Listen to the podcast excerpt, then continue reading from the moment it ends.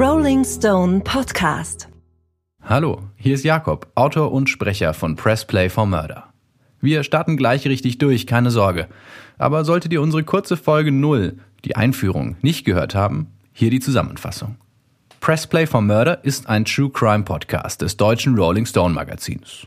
In dem Podcast geht es um den Tod und das Leben von prominenten Menschen auf der ganzen Welt. In der ersten Staffel erlebt ihr die Geschichte der Rap-Ikonen Tupac Shakur und Christopher, The Notorious B.I.G. Wallace. Von ihrem Aufstieg bis zu ihrer brutalen Ermordung und darüber hinaus. Wir haben den Fall der beiden ermordeten Rapper intensiv recherchiert und alles, was ihr hört, beruht auf den glaubwürdigsten Fakten. Die stammen unter anderem aus Büchern, amerikanischen Zeitungsartikeln, Interviews oder auch biografischen Filmen und so haben wir versucht, die Geschichte möglichst detailgetreu zu rekonstruieren. Auch wenn wir damals natürlich nicht selbst dabei waren. Wenn ihr konkret sehen wollt, über wen wir da so sprechen, dann müsst ihr euch keine Namen merken und später googeln. Nein, ihr könnt einfach unserem Instagram-Account folgen. Der heißt Press Play for Murder. Zusammengeschrieben. Und jetzt geht's aber wirklich los. Ich habe hier ein paar Kassetten herumliegen. Ich leg jetzt einfach mal die Nummer 1 rein. Freunde steht da drauf. Und es geht darum, wie alles anfing mit Tupac und Christopher Notorious B.I.G. Wallace.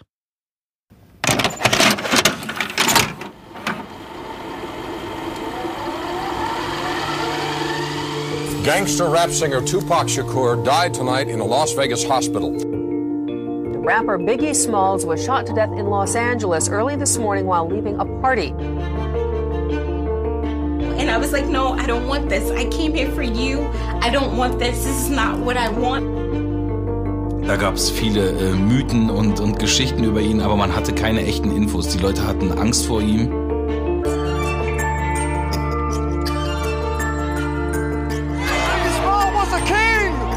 Augenzeugen berichten in der LA Times, man habe Jameson nur noch anhand seiner Klamotten identifizieren können.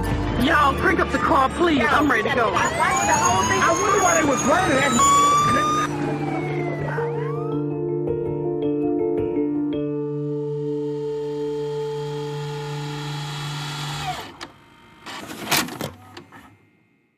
New Yorks musikalisches Herz schlägt am Times Square in einem alten, leicht schmutzigen Backsteingebäude. Ein Haus, das so sehr nach New York aussieht, wie ein Hotdog vom kleinen Straßenverkäufer um die Ecke schmeckt. Doch zwischen den Wolkenkratzern Manhattans geht das Gebäude mit seinen zwölf Stockwerken eigentlich fast unter. Um hineinzukommen, muss man sich zunächst durch eine bunte Masse aus Touristen aus aller Welt schieben und drängeln. Diese Touristen hätten aber wohl niemals eine Chance, das Gebäude mit der Adresse 723 7th Avenue zu betreten. Just Clients heißt die strikte Türpolitik. Und diese Kunden sind seit Öffnung des Studios die bekanntesten Produzenten, Rockstars und Rapper, die die Welt zu bieten hat. Die Rede ist von den Quad Recording Studios, die sich seit den 70ern und bis heute am Times Square befinden. Es ist jetzt kurz nach halb ein Uhr morgens, am 30. November 1994. Die meisten Touristen sind schon längst in ihren Hotelbetten, als ein Fahrstuhl die oberen Stockwerke der Quad Recording Studios erreicht. Ein Shootingstar der New Yorker Rap-Szene arbeitet hier gerade mit seiner Crew an neuen Songs. Christopher Wallace, besser bekannt als Biggie Smalls oder The Notorious B.I.G., ist schon seit Stunden am Werk. Die Räume riechen nach Gras, zahlreiche Schnapsflaschen liegen herum. Die Stimmung ist trotz der vielen Arbeit ziemlich gut und ausgelassen. Bis sich die Türen des Fahrstuhls öffnen. Denn in der Kabine des Fahrstuhls liegt ein blutüberströmter Mann. Sein Name ist Tupac Amaru Shakur und er ist einer der bekanntesten Rapper der Welt und ganz nebenbei auch einer von Wallace besten Freunden. Zumindest bis zu diesem Moment. Denn auf Tupac wurde gerade geschossen. Und der Rapper hat einen Verdacht. Steckt sein Freund Christopher Wallace hinter dem Anschlag?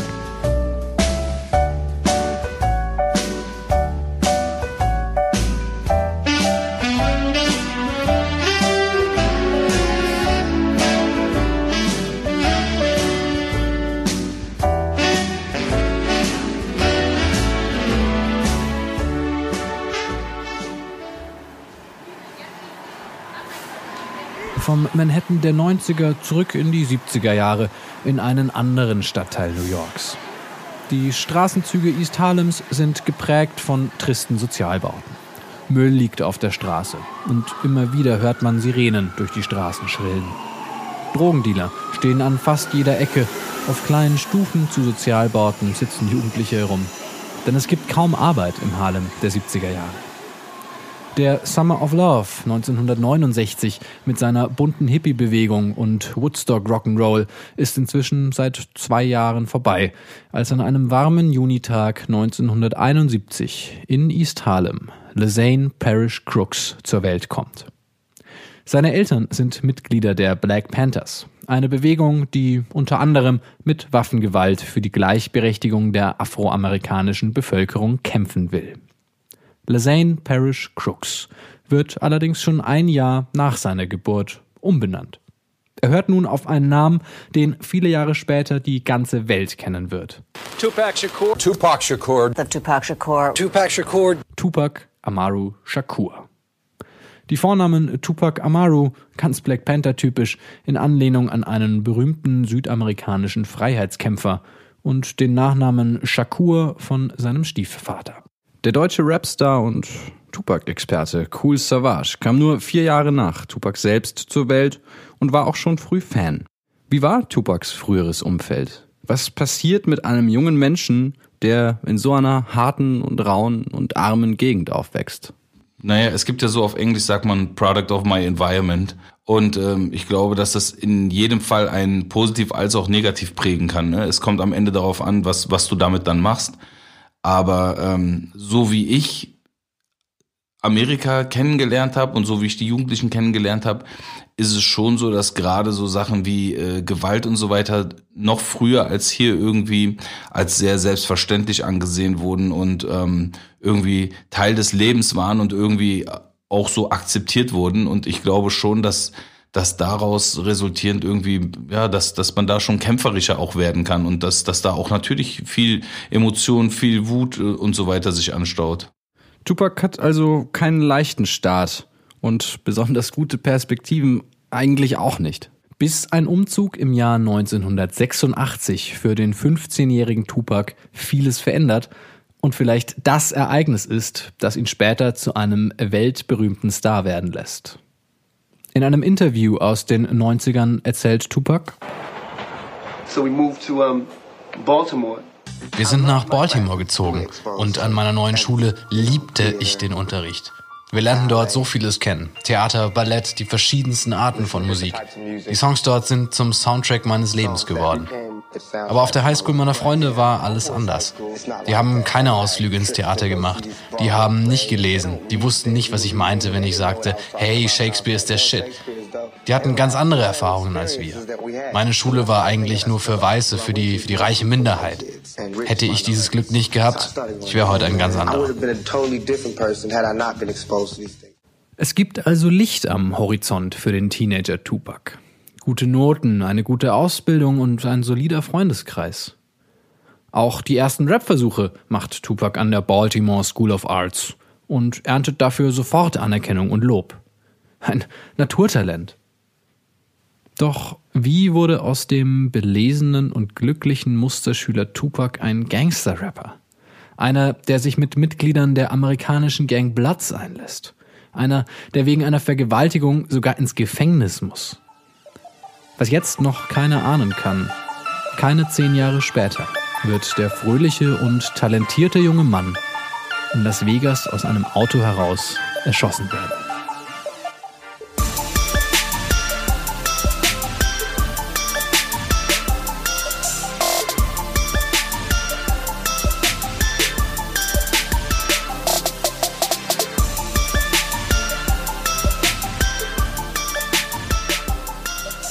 Im Mai 1972, also ein knappes Jahr nach der Geburt von Tupac, kommt am anderen Ende New Yorks, in Brooklyn, Christopher George Latour Wallace zur Welt. Wie Tupac wächst auch Christopher Wallace einen Großteil seiner Kindheit ohne Vater auf. Und wie auch in Tupacs ehemaliger Heimat East Harlem ist im Brooklyn der 70er Kriminalität und bittere Armut der Alltag der meisten Menschen. Wallace ist ein guter Schüler, Stufenbester sogar. Manchmal. Manchmal, denn dem 15-jährigen Wallace, den aufgrund seines starken Übergewichts alle nur Big nennen, ist oft langweilig. Er ist unterfordert und sieht nicht, wie ihm die Schule dabei helfen soll, das Brooklyner Hamsterrad verlassen zu können. Der Rapper Savage fasst zusammen, in welcher Situation sich Wallace damals befand und welche schwere Entscheidungen er treffen musste. Was ich damals gehört habe, ist zum Beispiel, dass äh, seine Mutter mal in einem Interview, als sie über sein Album äh, gesprochen haben, dass sie meinte, ja, diese Zeile mit äh, We used to eat sardines for dinner oder irgendwie sowas hat er gesagt auf Juicy, glaube ich. Und ähm, da, äh, da meinte sie, nee, das stimmt nicht, wir hatten immer genug zu essen zu Hause. Also ähm, ich glaube, der war ein sehr schlauer Typ und ähm, war eigentlich, hätte er nicht unbedingt in dieses Streetlife gemusst, und hat sich das, glaube ich, schon freiwillig ausgesucht. Und da sind wahrscheinlich auch die Parallelen zu Pacta. Bei ihm war es ja so ähnlich. Und ähm, ich meine, es war natürlich so, oder es ist so, dass dass äh, gerade auch in, in, im im alten New York, ne, wurden die äh, Drogendealer, ne, das waren halt die Big Player irgendwie so, das waren die Baller, die hatten die geilen Autos, die hatten die hübschen Frauen, die hatten den Lifestyle, die haben im Club viel Geld ausgegeben und das waren schon ähm, auch Vorbilder für die Kids, ne? Und ähm, da gab's dann halt entweder du hast so Straßenvorbilder, dass du sagst, äh, ich, ich möchte so sein wie der Dealer oder wie der Killer, über den alle sprechen, oder du hast halt einen Basketballer, Sportler als Vorbilder oder halt Musiker, ne? Und äh, ich glaube, so richtig viel gab es äh, oder gibt es dann daneben dann auch nicht. Wallace entscheidet sich für die Drogen und das Geld. Über das Leben mit dieser Entscheidung wird Wallace ein paar Jahre später einen Song schreiben. Everyday Struggle.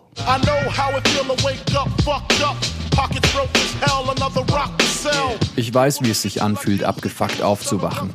Die Taschen komplett leer, aber Drogen zum Verkaufen. Die Leute sehen mich an, als sei ich selbst der Junkie, aber die kennen meinen stressigen Tag nicht. Ein Baby auf dem Weg und fiese Rechnungen zu bezahlen. Früher war ich mal genauso wie du. Wallace ist erst zwölf Jahre alt, als er zum ersten Mal Stoff verkauft. Seine Schulbesuche werden von dann an seltener, dafür der Geldbeutel dicker und die Schuhe teurer und weißer. Irgendwann fliegt Wallace dann endgültig von der Schule. Im Drogendealen allerdings ist er so erfolgreich, dass er nach kurzer Zeit bereits eine Stufe aufsteigt, ein eigenes Büro anmietet und von nun an kein Kokain mehr auf den Straßen, sondern direkt an seine eigenen Dealer verkauft. Neben den ganzen Drogengeschäften hat Wallace vor allen Dingen ein Hobby. Das Rappen.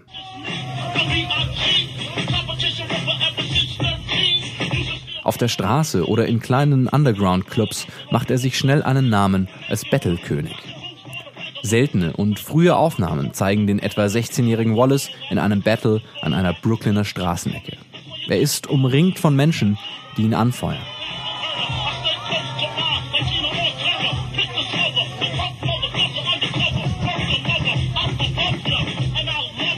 Viele Jahre. Bis 1990 funktioniert dieses Leben für den dann 18 Jahre alten Christopher Wallace eigentlich ziemlich gut. Immer ein wenig Geld in der Tasche, Anerkennung durch seine Musik und seit kurzem auch eine Freundin, die sogar ein Kind von ihm erwartet. Die Geburt seiner Tochter kann Wallace allerdings nicht persönlich miterleben. Denn als seine Freundin im zweiten Monat schwanger ist, wird er für einen Kokaindeal verhaftet und zu neun Monaten verurteilt.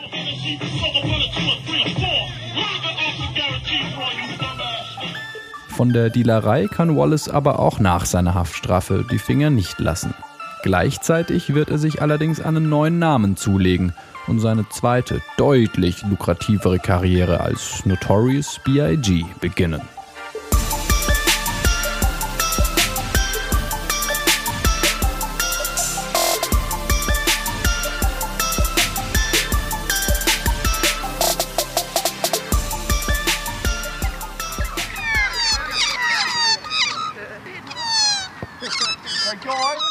November 1992, San Francisco. Selbst im Winter ist es an der Westküste Amerikas meist so warm, dass man sogar im T-Shirt an den Strand gehen kann. Und immer häufiger sieht man bei den Jugendlichen der Westküste einen Aufdruck auf eben diesen T-Shirts. Thug Life steht dort. Hartes Leben, Gangsterleben. Eine Formulierung, die von Tupac selbst stammt. In einem Interview erklärt er, was sie bedeutet. H-U-G-L-I-F-E. The hate you gave little infants, U-C-K, everybody. Meaning, what you The hate you give little infants fucks everybody. Auf Deutsch, der Hass, den du kleinen Kindern entgegenbringst, zerstört alle. Tupac sagt dazu, das Thug Life habe ich eigentlich nicht erfunden, ich habe es diagnostiziert.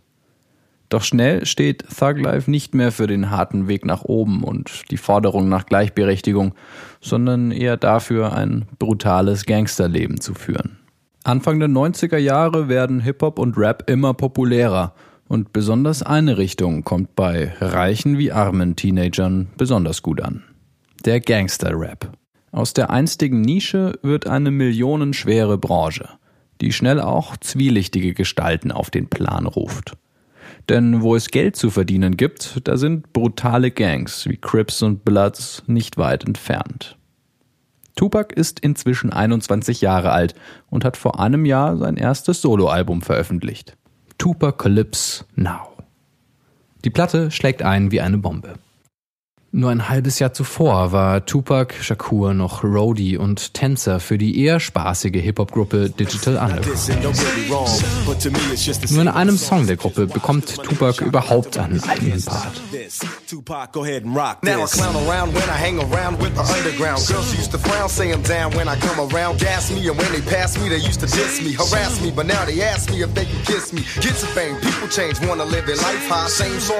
Derart spaßig und tanzbar geht es in Tupacs eigenen Songs eigentlich nie zu. Nein, eigentlich ist sogar das Gegenteil der Fall. Der Rapstar Cool Savage beschreibt Tupacs erstes Album so. Also äh, Tupacs erstes Album war so mit den Sachen von NWA hat das so die die Wende im Rap irgendwie gebracht, ne? Das ähm, also es gab schon immer irgendwie so zwei Lager. Ursprünglich waren diese zwei Lager entweder so entertaining Fun-Zeug oder es war eher Conscious Rap, also sprich Public Enemy, äh, BDP, dann hattest du äh, etwas, was so in der Misch, äh, in der Mitte war, waren so Sachen wie ähm, diese ganze, das ganze Native Tongue Movement, Della Soul, Tribe Called Quest und so weiter. Und ähm, so richtig Gangster-Rap in der Form war jetzt nicht so ein großes Thema. Und äh, Pac und NWA waren schon so die Vorreiter, ne? Die, also als er kam mit seinem Album, das war schon viel, viel, ähm, viel aggressiver. Ähm, ich würde jetzt sagen, äh, Pack war jetzt nicht so der typische Gangster-Rapper, weil dafür hatte er auch zu viel Themen, so die davon auch abgewichen sind. Ähm, Gerade so ein Song wie Brenda's Got a Baby, was ja sein erster Hit war, der ähm, hat gezeigt, dass er nicht nur irgendein so ein stumpfer Gangster-Rapper ist, der nur über Waffen und Bitches und und und Drogen spricht, sondern ähm, auch ja auch nachdenkt, sich Gedanken macht und äh, eine Geschichte erzählt und ähm, empathisch ist und einfühlsam ist. Besonders deutlich wird das im Song Branda's Got a Baby.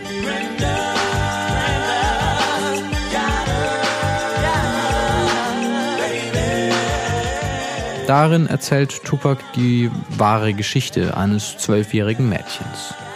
Sie wird schwanger, ist dafür aber in keiner Weise gerüstet und niemand unterstützt sie. Brandas Schicksal spitzt sich immer weiter zu, wird immer schlimmer, bis sie schließlich als minderjährige Prostituierte ermordet wird. Sie kann nicht mehr zu ihrer Familie, hat kein Geld, keinen Babysitter. Sie kann keinen Job behalten, versucht Crack zu verkaufen, doch wird dabei ausgeraubt. Was jetzt? Es gibt nichts mehr zu verkaufen. Sie sieht Sex als letzten Weg, die Hölle zu verlassen. Das bezahlt die Miete. Wo soll sie sich da beschweren? In der Zeitung steht, tote Prostituierte gefunden. Ihr Name ist Brenda. Sie hat ein Baby.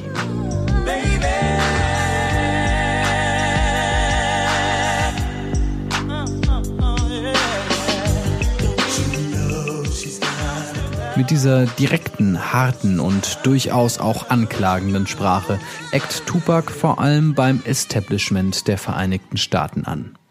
So sehr, dass der damalige Vizepräsident der USA, Dan Quayle, Republikaner und Sohn eines Zeitungsmagnaten, Tupacs erstes Album verbieten lässt.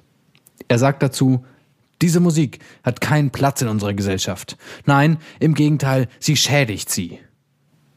Doch das alles nutzt nichts. Jeder kennt Tupac und seine Musik und die große Mehrheit liebt sie abgöttisch. Schon früh bilden sich sogar Mythen um den jungen Rapper. Die beruhen jedoch nicht nur auf seinem musikalischen Talent. Denn seit Tupacs Ankunft an der Westküste lässt sich der ehemalige Musterschüler auch immer wieder mit Gangstern ein.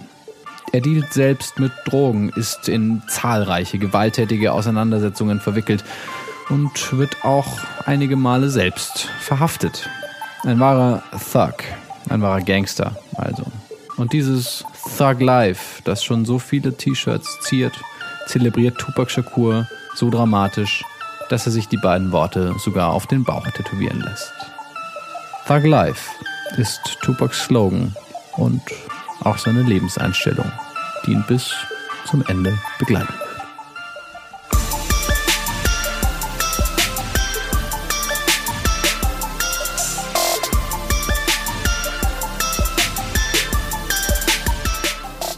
So ganz neben diesen Gangstergeschäften und dem Gangster-Rap hat Tupac auch noch eine weitere Karriere. Er ist erfolgreicher Schauspieler.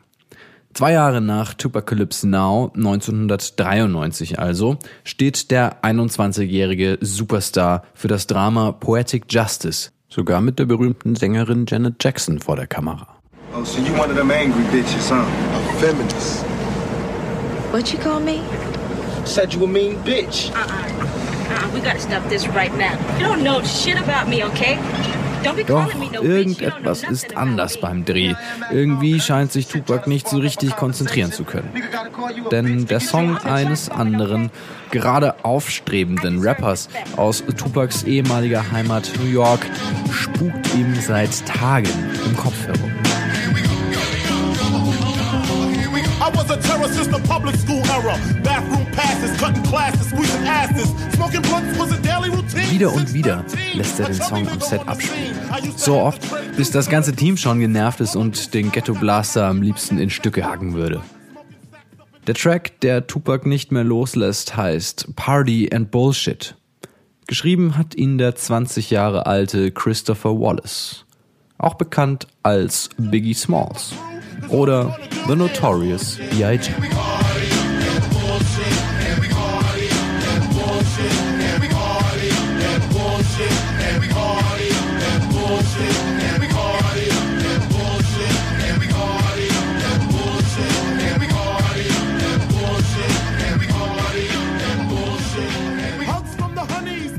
Tupac und Wallace lernen sich nur kurze Zeit später dann auch persönlich kennen. Sie besuchen sich in den nächsten Monaten immer wieder gegenseitig. Mal an der Westküste bei Tupac, mal in einem New Yorker Studio bei Wallace. Immer wieder sieht man die beiden bei Konzerten oder auch Preisverleihungen. Tupac unterstützt Wallace mit kreativem Input, verschafft ihm Auftritte, lässt Wallace sogar auf seiner Couch schlafen. Wallace, The Notorious B.I.G. hingegen ist Tupac ein guter Freund. Er erdet den Star immer wieder und warnt ihn auch vor einigen New Yorker Gangstern, die Tupac schon bald zum Verhängnis werden sollten. Auf einer seltenen Aufnahme aus dieser Zeit hört man Tupac und Christopher Wallace gemeinsam bei einem Freestyle-Rap. Zuerst ist Tupac zu hören und dann sein Freund Christopher Wallace.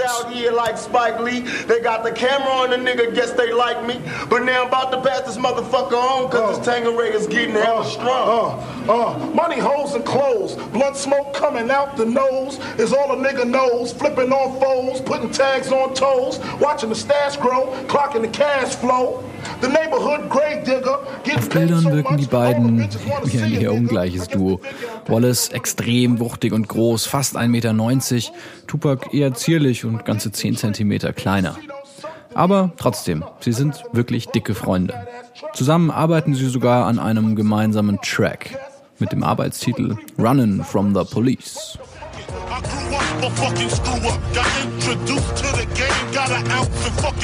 I chopping rocks overnight. Veröffentlicht wird der Song allerdings erst 2002, stark verändert und unter einem anderen Namen. Jahre nachdem Tupac und Wallace brutal ermordet worden sind. Denn kurz nach den gemeinsamen Aufnahmen kommt die Superstar-Freundschaft zu einem plötzlichen Ende. After he opened fire, bullets struck Shakur in the head, groin, and hand. Shakur's manager also suffered injuries. Shakur is more famous for his run-ins with the law. Es ist kurz nach halb ein Uhr morgens am 30. November 1994, als ein Fahrstuhl die oberen Stockwerke der Quad Recording Studios in New York erreicht. In der Kabine des Fahrstuhls liegt ein blutüberströmter Mann. Sein Name ist Tupac Amaru Shakur. Er ist einer der bekanntesten Rapper der Welt und einer von Wallace besten Freunden. Zumindest bis zu diesem Moment. Denn auf Tupac wurde gerade geschossen. Und der Rapper hat einen Verdacht. Steckt sein Freund Christopher Wallace hinter dem Anschlag?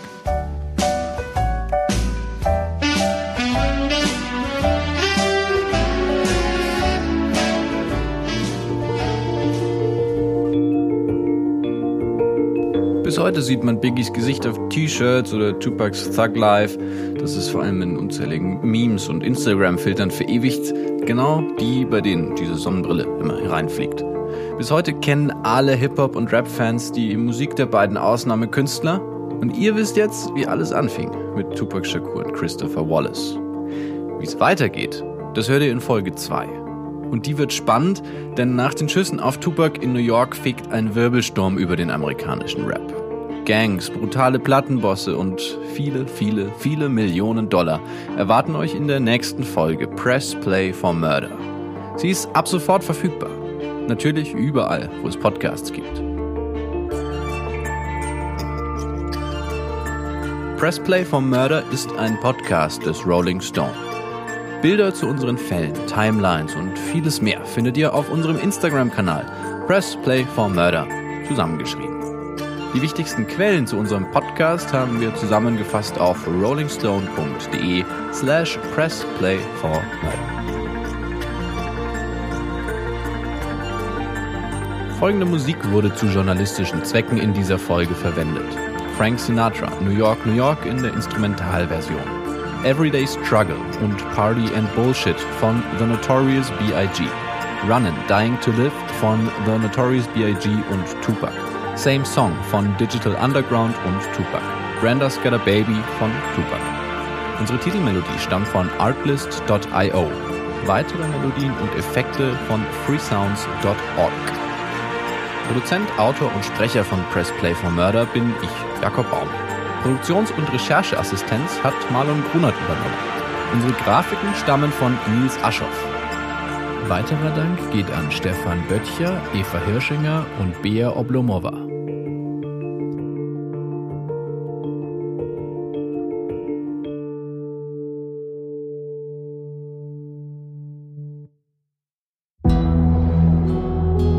Rolling Stone Podcast.